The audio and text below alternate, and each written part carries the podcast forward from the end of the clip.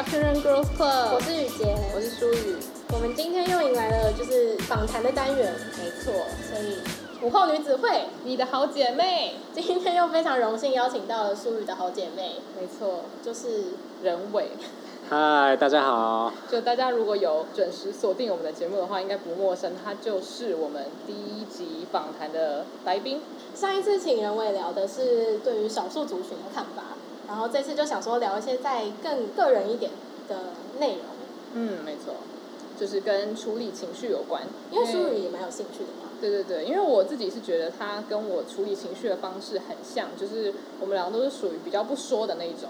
可是我觉得不说，它其实会有一些小小的副作用。那我就很想知道，他对于自己处理情绪方面有没有自己的一套哲学，或者是有没有经历过一些比较痛苦的事情？因为如果不是那种很喜欢分享情绪的话，那你必势必是有很多时候是要自己去吞你自己比较私人或是比较不安的那种不安全感的负面情绪，这样子。嗯。就是对于情绪这件事，首要条件就是你要先有意识到它的存在。其实我觉得在日常生活中，你常常会不自觉的把某一些情绪都吞掉吗？就是你会觉得说啊，这个等一下再处理，因为我有更一些别的事情要去 handle 这样子，所以你会慢慢的一些一直累积累积，可是到了某一个程度，就会像一个。就是像一个计分表，然后它就是会到最后，它到达某一个点的时候，你就会发现自己的那些情绪的累积会成为某一种行为。所以，像我之前觉得你是一个不太跟别人分享情绪的人，那会不会有一部分是你有时候是习惯先吞下去，不是先习惯性的先撒出来给大家一起看一下？哦，对对对。我有点好奇，就是你说。不太会分享情绪，是指说现在如果在讲一个笑话，他完全不笑吗？不是不是，我觉得他很有趣的事情就是你跟他讲什么都可以聊得很开心啊，你要聊得很深入也可以。可是，一般生活中大部分的人都是会打电话给朋友说，或是打那个讯息给朋友说，哎，你知道最近发生什么事吗？但他都是打电话给你说，哎，你在干嘛？你最近在干嘛？就是他对于别人的生活超级有兴趣，可是他都是先听别人在做什么，但他很少很少说，你知道我现在在干嘛吗？你知道我现在觉得怎么样吗？嗯，因为我觉得这样很奇怪，因为就是我会觉得有点打扰到人家，哦，因为我会觉得好像，因为如果他真的在做一些什么事的话，我好像就是打扰到他。哦，所以你是先以就是对方为主，然后如果自己真的想讲什么之后再说这样。哦，对啊。哦，怎么会有这么好的朋友？可是因为有某的时候，有的时候打给人家的时候，会有某一些事情，只是想要问，可是会先问他说。哎啊！可是你在干嘛？哦，就是你的你的一种聊天的方式。啊、其实我觉得是你误会他，就是他其实想要分享，只是因为就是可能会有某一些事情想要分享。哦，只是他的个性会让接电话的人觉得说，那我先滔滔不绝我的事情。哦，哎，这很有趣，因为我们有时候会有共同朋友聚在一起，然后大家都说，为什么你一天到晚想要知道我们在干嘛，可是你都不说你自己在干嘛？会不会其实就是你问的当下哦，然后对方滔滔不绝，可其实你也要讲一些事情，可是最后所剩不少时间这样子。哦，不会啊，因为他们有些讲的事情就是也蛮精彩，我也很想 听。你自己听听也觉得说哦，其实还好打给你很精彩哎，这样对，嗯，或者他会讲一些八卦什么的，就是还是有所收获。对啊，就是你嗯，我我也是会。听这样子，嗯，对。然后刚刚讲到什么？刚刚就是说，你说如果不自觉吞下情绪的话，你觉得会反扑？哦，对，就是你到最后你会用另外一种形式来展现你的那些情绪的时候，然后到那个时候，我就是才发现说，哦，原来我这些行为、这些表态，会是某一些情绪的累积才会呈现的。其实是到我大概前阵子，我才有。慢慢的就是我有意识到说哦，情绪这件事情是会累积的，然后它累积之后会有一个就是会出现，并不是一直放在内心的这样子。嗯、对，那你有一个类似说比较具体的例子吗？就比如说大家看 IG 或是手机上的就是一些光鲜亮丽的东西的时候，会觉得很自卑啊，或是自己不够好什么的，然后到最后你可能就是会有一些嫉妒或是。或是愤怒，或是想说怎么会自己人生就是怎么那么差啊？这种，嗯嗯，我觉得这就是社群软体对现代人造成的算是负面情绪，嗯，很很巨大在累积，而且因为也是因为社群软体上面的大家都是提供一个非常光鲜亮丽的外表跟形象，所以就会更造成你如果今天有这些负面情绪的时候，你没有办法很第一时刻想说我要再透过社群媒体去跟他跟大家分享，因为你就会开始觉得这个想法是不值得跟大家分享之外，然后可能会觉得有这样想法的自己很可悲。而而且你有没有觉得，其实负面的东西放在上面，没有人要看？就是假设你今天拍了一张。呃，自己不小心跌倒的照片可能会获得一百五十个赞。那你如果是自己长篇大论写了一个负面的情绪，可能只有两个赞。哦，对，而且我觉得大家都不敢去一起跟你面对你的不开心。所以，但也有可能是因为这样，所以那个网网红嘛，这样讲好吗？反正就是他们喜欢 po 一篇说心情不好。啊、嗯，他那是想讨拍的。对对对，哦对了，就是讨拍文会比较多，但是他们也不会说是要。一股脑的告诉大家说，我现在就是很烦恼，为什么他这个网红随便拍个照片，照呃赞就比我多？哦，对，就是你真正的烦恼，你不敢讲，你只敢就是拿出一些比较小烦恼的事情来跟大家就是求共鸣的感觉。嗯，对，我觉得这是现在人都会有的，而且我记得我们第二集的时候有讲到这件事情，就是讲穿搭的时候，嗯，然后就有讲到说，社群网站会对我们造成一些，呃，有的时候是负面，就是你可能看到别人的身体是长什么样子，然后你就会比较说，为什么你是那样，我不是这样，然后。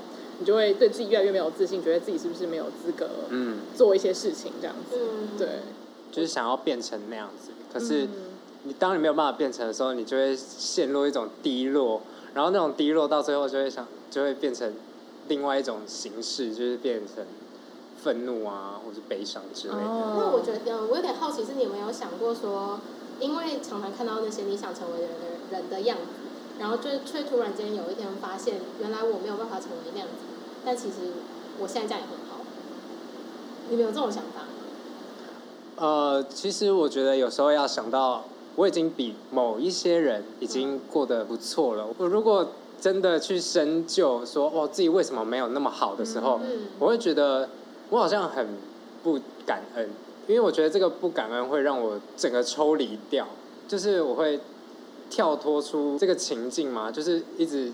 自卑的这个情境，嗯，而且我已经就是长大了，而且我都就是好手好脚什么的，我也不会就面临一些生命的安全的危险什么的，所以我已经比很多人都已经很好了这样子。我觉得感恩是一种方法，就是除了你刚刚说的，就是肯定自己的价值，嗯，另外一个就是你肯定自己现在拥有的东西。嗯，因为我觉得真的是就是人比人气死人，对对对，你永远都没有办法，因为你不会去跟一个比自己更差的人比吧？嗯，就是那样子的话，就只是显得你非常刻薄而已。对，所以永远你都会比想要比自己更好的人比，但这样子就是永远没有一个结果。嗯，对啊，因为人就是你就算看到比你更好的人，但你也不一定会鞭策自己。嗯，比较大第一个想到的想法一定是我真的很烂，对，不然就是他怎么这么好啊？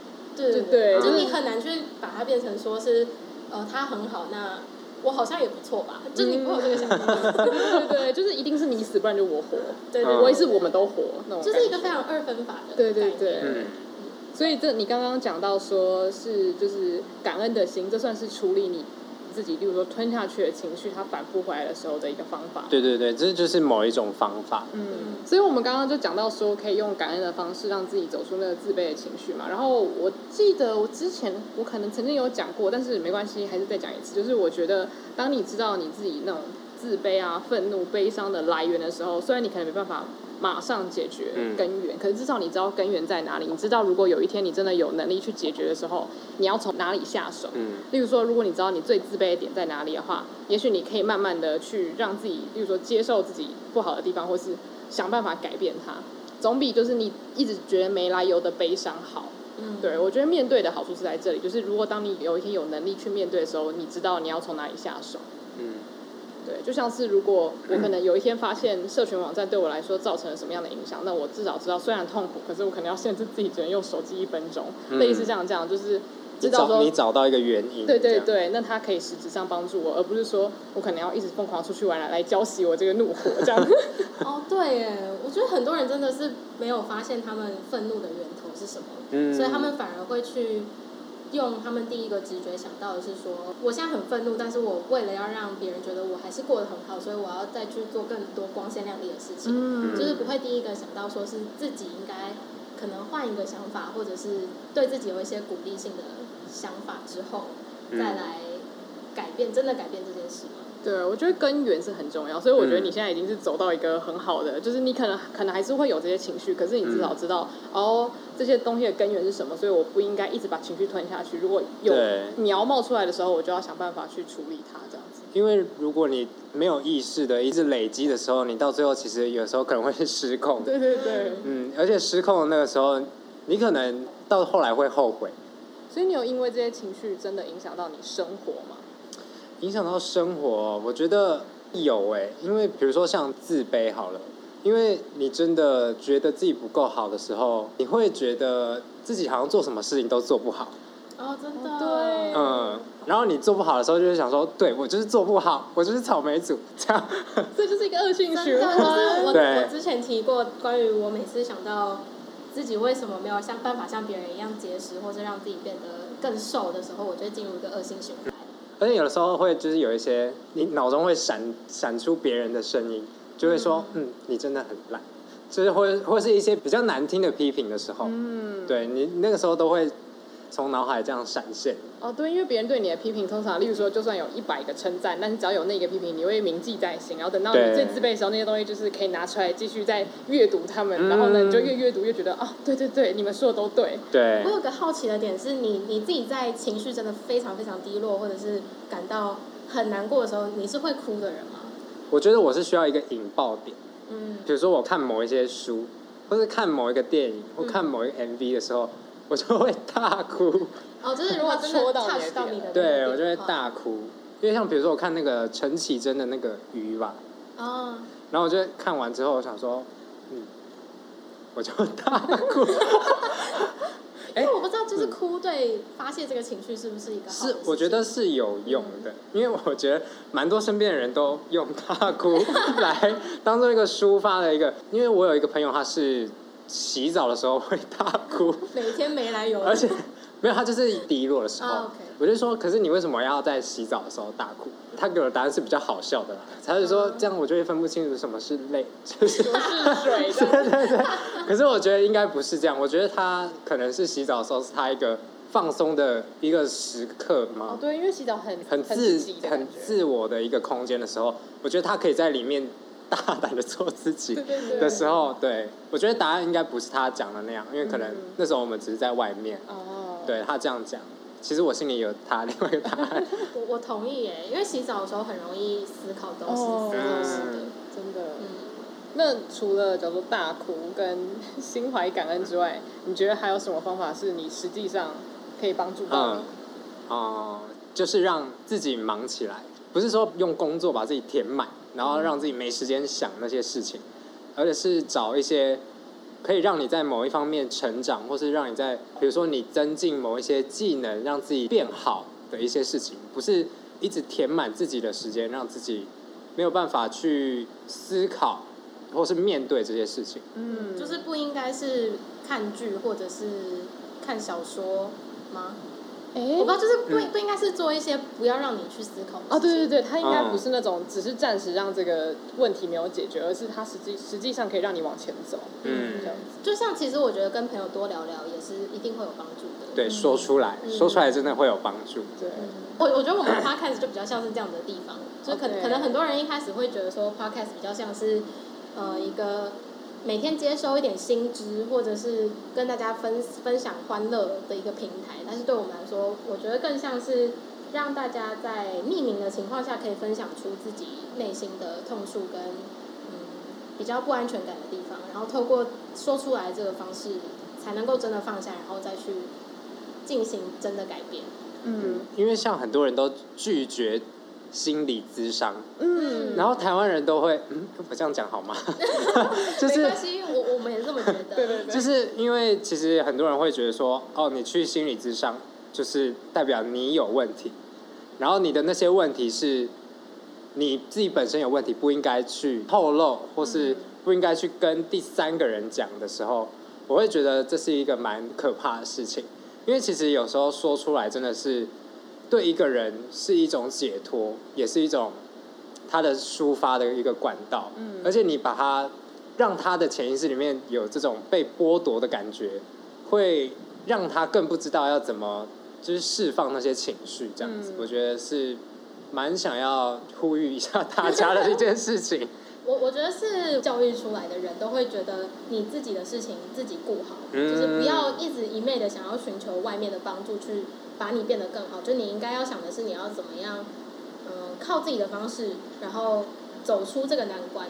可是我觉得，因为你不去说这件事情，反而让它变成一个永远的禁忌。嗯，所以那个禁忌到最后是你你可能一开始你没有想说它会变成多大的障碍，或是多大的在你心中。没有办法抒发的情绪，可是它累积起来真的很可怕。嗯，对，就像刚刚说，只本来只是可能看到一则贴文的不爽，结果可能一百则、一千则，到最后你就会变得愤怒。嗯、所以就是小的东西其实很重要，你就是要去面对它。可是如果大家都把心理智商或是跟朋友说说自己的痛处这件事情看得这么的可怕的话，那以后大家就只会越来越往内缩，就会觉得说、嗯、啊，我有不开心的事情，那是我的问题，我要自己去解决。嗯、可是。说真的，谁没有问题啊？就是如果说那种，就是说不安全感啊、自卑感，我相信每个人都一定会有。嗯、那如果这样讲的话，其实每个人都应该要是可以去看心理咨商，就不是说一定要，可是都应该是我们的选择。嗯，而且真的不用怕没有人在乎你的那些小情绪。我觉得人应该都有基本的同理心，不用怕别人觉得你好像怎么会是，比如说会是这样，嗯，这种。我觉得不用担心，他们没有办法成为一个接受的一个管道吧。我我觉得应该是说，你身边的朋友一定会跟你成为朋友，是因为你们是同频率的人比较多，所以你的痛楚可能其实你朋友也早就这么觉得，只是因为我们都没有聊过，所以我们不会想到说我有这样的事情要跟你分享。可是因为如果你是同频率的话，那你们会有同样的烦恼，或是你们对事情应该是会有差不多的想法。那可能旁边的人听起来会觉得说，你们就是一直活在自己的小世界里面，然后就是在同温层里面取暖。但我觉得在同温层里面取暖本来就不是一件坏事啊。对啊。就是我我就已经很难过，为什么你还要把我呃暴露在不是同温层之中，然后让我去遭受那些人的批判？嗯。就今天如果你已经是个脆弱的灵魂了，我会不会讲的太深啊？没关系，不想扯到灵魂啊。就我的意思是说。因为这种很脆弱对，就是第一步嘛，对，对不对？就是你，你可能不是每个人都准备好要要被大众审判啊，嗯，对啊，所以我觉得可以先试着相信自己的朋友。那如果真的找不到你觉得可以说话的人，也许你有别的管道。那我觉得我们等一下还会再讨论更深，就是跟情绪相关的东西，嗯，所以大家可以就是参考一下这样子。那我个人呢，就是因为我刚刚听你讲这么多对于情绪的一些广泛的看法，嗯，那你自己有没有觉得？有最难处理，或是你觉得面对起来最痛苦的情绪？我觉得就是悲伤。嗯，因为悲伤这件事情有可能会勾起更多的悲伤，因为它会让人不想要去面对。我觉得这个是最难的一件事情，嗯，所以我觉得最难处理的情绪应该就是悲伤。那你自己有没有对于就是？因为我我知道你对于悲伤有怎么讲比较深刻的看法，因为我个人本、嗯、本人本来是一个呃怎么讲对情绪比较没有研究的人，因为我的情绪的起伏比较平一点点，所以我会觉得说对于悲伤我不太清楚说不同程度的悲伤是不是有不同方式的处，就是可以用不同的方式去处理。因为对我来说的话，我可能会以自己先把它吞掉，但是我觉得对你来说，你应该有经历过一些是自己没有办法去处理的那种感受。嗯嗯，像亲人的过世的这种悲伤，嗯、我觉得怎么讲，你没有办法跟要怎么讲呢？我觉得是亲人的过世是，是因为大家都有亲人过世的感受，嗯、可是那个感受对每一个人来说都是非常私人的。嗯，因为你感受那么深刻，是因为你有那些跟亲人的回忆，所以它才是那么深刻的一件事情。嗯，所以你去跟外人提说。我外婆去世了，其实大家对外婆的定义都不同，所以你很难去要求每一个听到这个故事的人跟你有相同的感受，或者是呃给你非常有同理心的安慰。所以像我自己如果面对这样子的问题的话，我还是比较倾向于自己处理掉这个情绪。嗯嗯。那你自己呢？就是你对于处理悲伤的话，你刚刚说，因为就是亲人的，因为我觉得亲人的离开跟，例如说像是失恋啊，或者是失去一个你很宝贵的东西的差别，是因为人过世了，他回不来。嗯。然后这个人跟你的回忆，他就会停在这边，所以从今天以后的生活就是没有他。嗯。那就我觉得对于很多人来说，那是一个呃没有尽头的悲伤。对，因为他没有办法被弥补，或是甚至你没有办法抚平那些。伤口的时候，我觉得你要相信未来，它只是换了一个形式在你身边，或是你要相信你们之间的那些回忆是一个基础，然后你可以再创造更好的吗？或是你可以你要相信你的未来没有他之后可以过得更好，而且对他会是一种回报吗？嗯，或是对他是一种最好的感念吧？哦，嗯，所以等于是你必须要用意志力去告诉自己说。未来一定会有好转，但那个好转可能不是说他会死而复生，或是你一定可以遇到一个跟他一样的人，而是说他换了一种形式陪在你身边，然后你要去接受这个现实，但是是用另外一种心态去面对。嗯，不能一直说，不能一直想说，哇，他就是回不来，我们的回忆只会停在这里。嗯，因为如果真的只是停在这里的话，那真的你的那些过去，真的就只是在那而已，嗯，你没有办法再。呃，往前走，哇，会不会讲太励志？没有，就我我觉得就刚好，我不知道你们有没有看过 Coco，哦，就是迪士尼的那个动画片，可可夜总会，对对，可可夜总会。然后他在讲的一个概念就是，呃，墨西哥人在对待祖先，他们也是有个死后的世界。嗯、然后如果你不要在死后的世界也消失的话，就是你要让你的亲在世的亲人要一直记得你。但是我觉得他讲这个，记得你不是一直在细数过去回忆的美好，比较像是我今天做了每一个决定，或者是我今天有有所成就，我会想到说是因为有你曾经存在在我的生命里面，有占有一部分，然后我很感激你，谢谢你，然后也嗯谢谢你这几年在不管是哪里，然后有在默默保护我的这种感觉，嗯，就是要告诉你说，亲人的去世不代表他完全离开你的生活，那你也要记得要无时无刻的想起他。但是所谓的想起他，不是说想起你们的回忆，比较像是想起他这个人的精神跟他带给你的影响。哦，哎，我觉得很有道理。就是我我也不是觉得说有面对，比如说亲人的离开就一定要去看《可可夜总会》，但是我觉得《可可夜总会》他，我觉得他讲的很好的一点是，你的亲人他可能是你的一部分嘛，就是他已经成为你的一部分，而不是说你要去紧抓着回忆。这件事情而已，而是说你的存在本身就有你爱的人，嗯，就在你身上了，这样子。哦，那他那时候讲到那个，就是对于未来更好的信念这边啊，我就想到一个比较，也不是说比较浅的悲伤，而是说就是像是感情来说好了。我想，嗯，我相信感情的话，可能很多人会经历过，就是跟很爱很爱的人分手。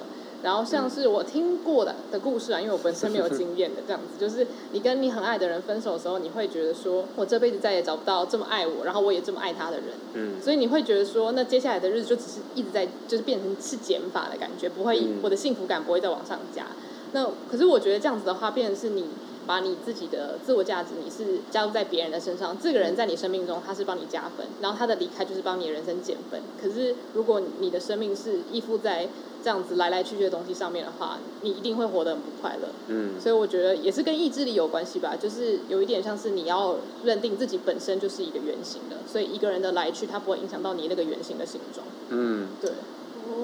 就是以前辅导课会看的那个天哪！你知道那个有一个缺口的圆形一直在找 那个对对对相对的那个三角形还是什么的。就我觉得好像感情的悲伤，因为我觉得很多人的悲伤有很大一部分是属于感情，因为我觉得大家都希望自己是被爱，然后还有能够爱人。所以我觉得爱在悲伤里面应该是扮演了很大一个角色。因为我觉得对自我认同可能会让这个悲伤有一个办法去去缓解嘛，就是至少你先从你自己开始。嗯嗯。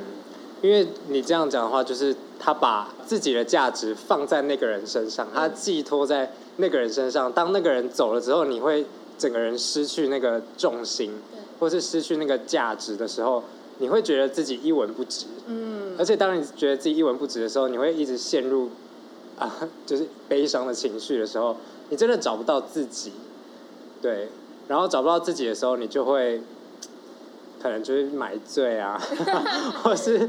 做一些别的事情，对。我觉得应该是说，有一部分的人在这个社会里面，他们是脆弱的人，但是他们寻求不让自己那么脆弱的方式，是再去寻找另外一个给予他们自信心的人。嗯，对对对对对。就在找下一个。对对对，就是我现在是我对自己没有自信，然后突然间有一个对象跟我说你超美，那我就开始把我的自信加注在他身上。他每天称赞我，就让我觉得我的人生很快乐。可是有一天我跟他分手了，然后再也没有一个人在我身边称赞我，我我也不知道怎么称赞我自己的时候，我就希望可以再去找到下一个可以称赞我的人。嗯，对，比较简单一点来讲话，当然感情不是这么简单啦。可是那我、那我有一个问题，就是那你们真的同意就是？比如说，女生在情商的时候很容易被追到吗？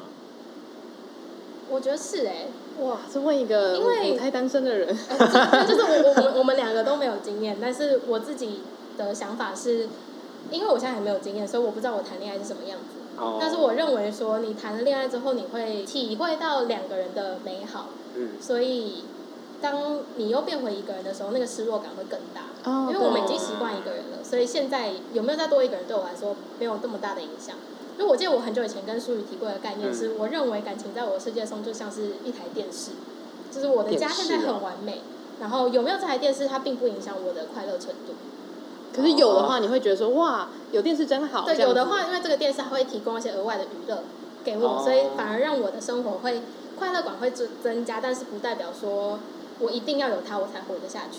哎、欸，你这个比喻真好，因为有的人就是电视儿童。对对对，就有些人如果他对于他是就是从小就被教育成是你没有电视不能活，对，你没有电视你活不了的话，那他就是很需要依靠感情才能活。天哪，这个电视理论好棒、哦！可是就是因为我我不是我我没有这样子的感受，所以现在感情对我来说是电视，但我不知道我谈了感情之后，电视会不会变成冷气、Netflix 之类的，就是我真的要有的东西。哦，很难说啦。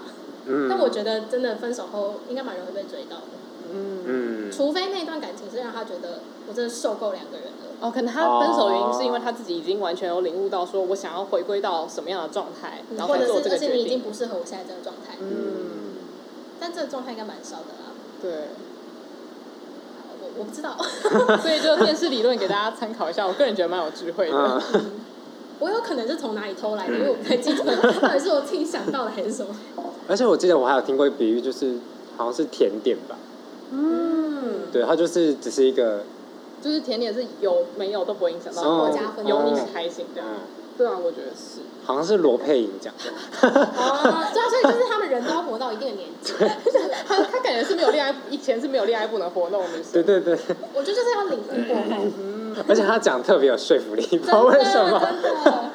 而且我觉得是因为他经验丰富吧。对啊，对，他看过够多，不是说都没有体验过，然后就说啊，这一定不好什么。嗯，刚刚也有提到一个悲伤这个情绪，我个人分享一个故事，这样，就是我有一个蛮好的朋友，他大概在我大学或是高哎高中的时候，他出车祸，然后他就离开，对，然后一开始我的处理他的这些讯息的时候，我都是逃避的。我完全不想要面对，我完全没有想要理解这件事情怎么会发生啊什么的。然后一开始是逃避，然后到后来，我觉得要让时间慢慢沉淀之后，才会想要讲这件事情。而且我记得是我们是在一个。KTV 的包厢的时候，就是那一天不知道突然为什么，我就是在前面唱一些阿妹歌，然后唱完之后回头发现有人就在大哭，因为这是我们那个朋友群。后来我才发现他们是在讲那位朋友过世的事情。一开始处理我也是逃避，我马上冲出那个包厢，我沉淀了蛮久，我觉得我出去了蛮久一段时间，我才进来，然后他们才开始问我说：“你去哪？”什么的，然后我才说，因为我听到那些事情，所有回忆都涌上来，对，涌上来，我没有很想要讲这件事情。我觉得他们有开导一下，嗯，他说，可是你一直不讲，就是你觉得他会怎么想？嗯，嗯，就是那个过世的朋友他会怎么想？然后我才慢慢的讲出我的感受，然后这时候我才发现说，你讲出来才有帮助。嗯，你讲出来那些感受之后，你才会得到一个解放，你的那些情绪才会，我觉得才会有人懂，而不是、哦、不说的话，你只是在揣测说，可能没有人懂我的想法。嗯，我就会觉得没有人懂，你们干嘛一直逼我说？嗯，嗯，因为那时候我是觉得很害怕讲出这些事情，对，然后我觉得第一步就是讲出来之后，我觉得带来非常多的帮助，这样子。那之后，因为你之后有在我们一起上的国文课上提到这件事情啊，对，国文课，为什么是课堂？啊，因为那个我们那个国文课非常，国文课很棒。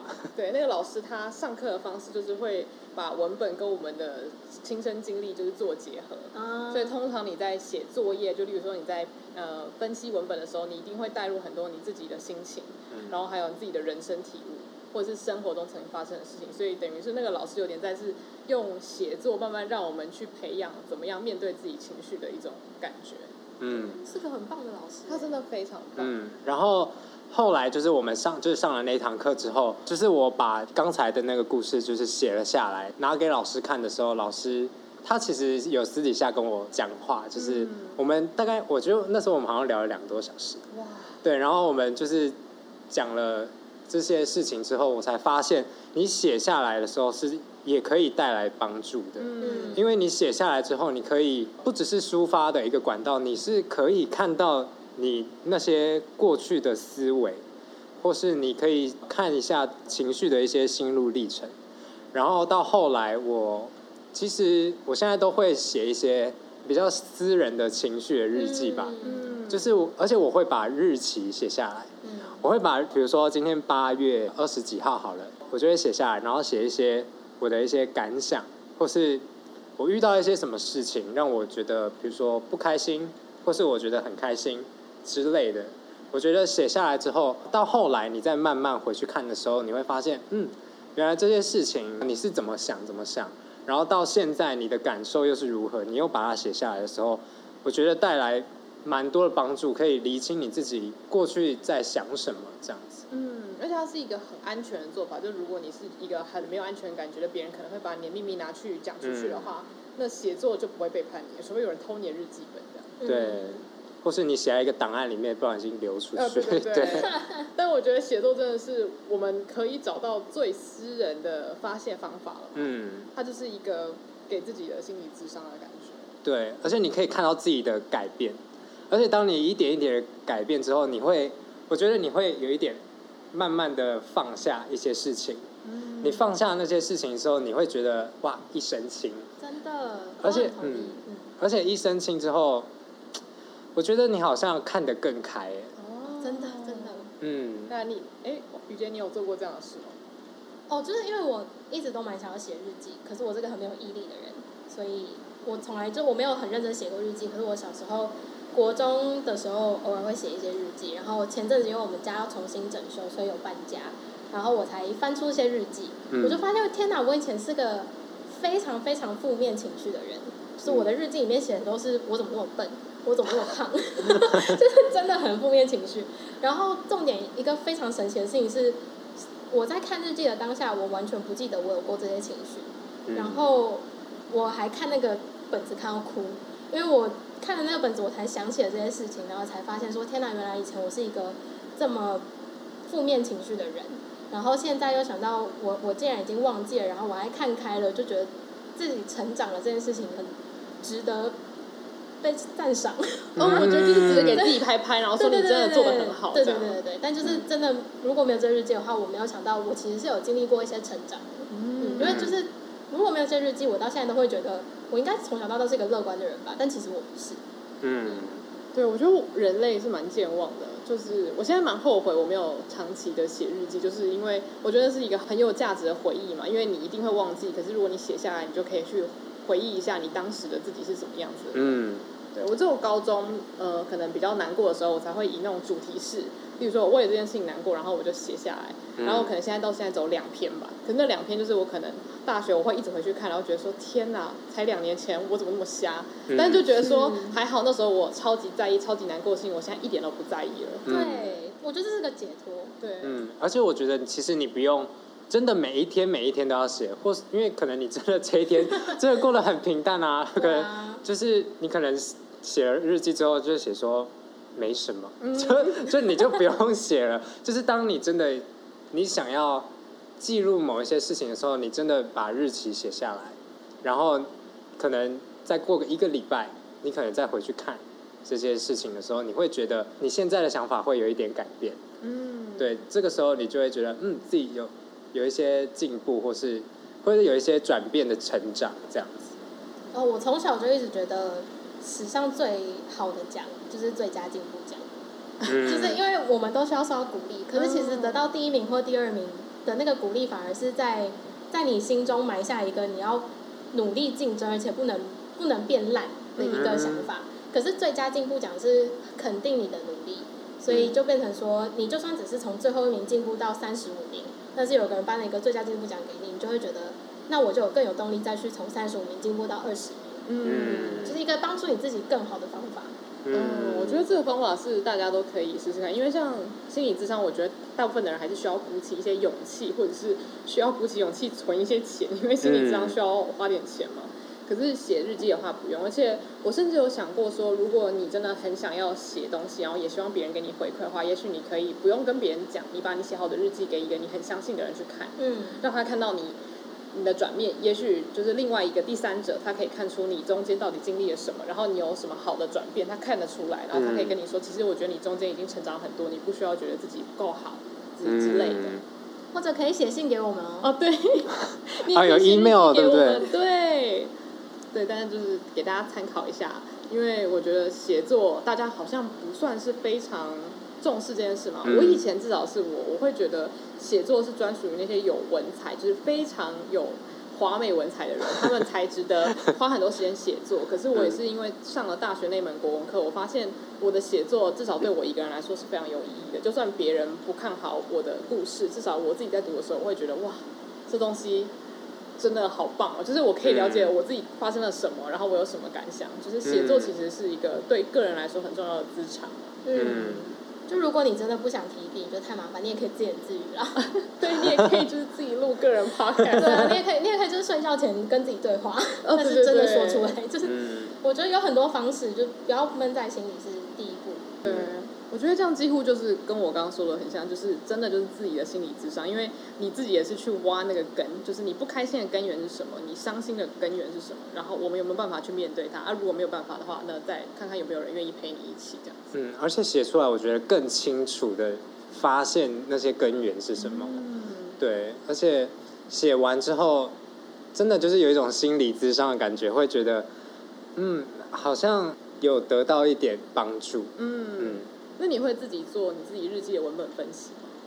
哎，可是到分析这一 part 会不会有一点太过头？哎，可是我有点好奇文本分析是什么？因为我的国文课没有教这个，就是应该是说你会重新的去阅读，然后去看一下哦，所以我这一行的情绪它是怎么样子的，然后我当下是因为什么样的原因而产生了这个，比如说愤怒的情绪，你会这样子一行一行的去细读你的日记？我会，我会看。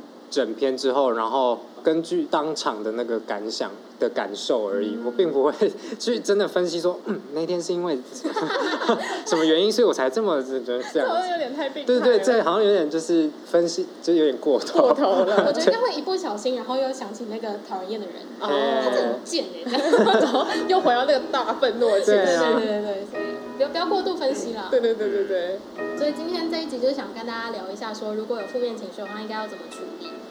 其实有非常多的方式，嗯，对，但是我觉得人伟他提出很多，就是他自己经历过不同的阶段，然后试过不同的方法，所以我觉得可能不适用于每一个人，可是也许他说的这些东西里面有一两样是你可以自己试试看，然后也许你也会有一些不一样的收获，这样子。嗯，在这里特别感谢燕珍老师，哦、让我们让我们可以领会一些写作的美好。没错，对，就是我觉得好的老师也是可以改变你一生。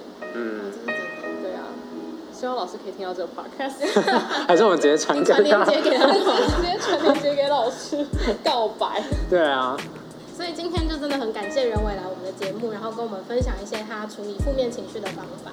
对，然后我自己因为任伟自己是我的朋友，可是我觉得如果没有这个 podcast 的话，其实也很难有这种时间可以聊情绪这种东西聊这么深刻。因为有时候朋友聚在一起，还是希望可以聊一些开开心心的东西啊，或者是最近在忙些什么啊，工作相关的东西。对，所以非常谢谢你愿意拨空来分享。谢 谢对，希望就是各位听众听了也觉得很开心，然后有收获，然后也觉得有娱乐到你们的生活这样子。嗯、不知道这一节娱乐程度高不高哎？对啊，其实中间我觉得还蛮 蛮多爆笑桥段的。还是我讲一些笑话？那我来 bonus track。所以这一节访谈其实比较偏向心理智商的模式。那如果说你对于这一集有什么就是想法，或者是你觉得心有戚戚很想要就是大声的附和举手，那就欢迎大家可以就是传讯息到我们的信箱，然后跟我们分享你的想法，或者是你未来希望在访谈里面得到什么样的讯息，那我们都很希望可以把你们的怎么讲想听到的内容作为参考。那我们今天的节目就到这里，谢谢大家的收听。那就呃每周四我们会上线一集新的，那就再请大家多多支持。没错，让午后女子会散会。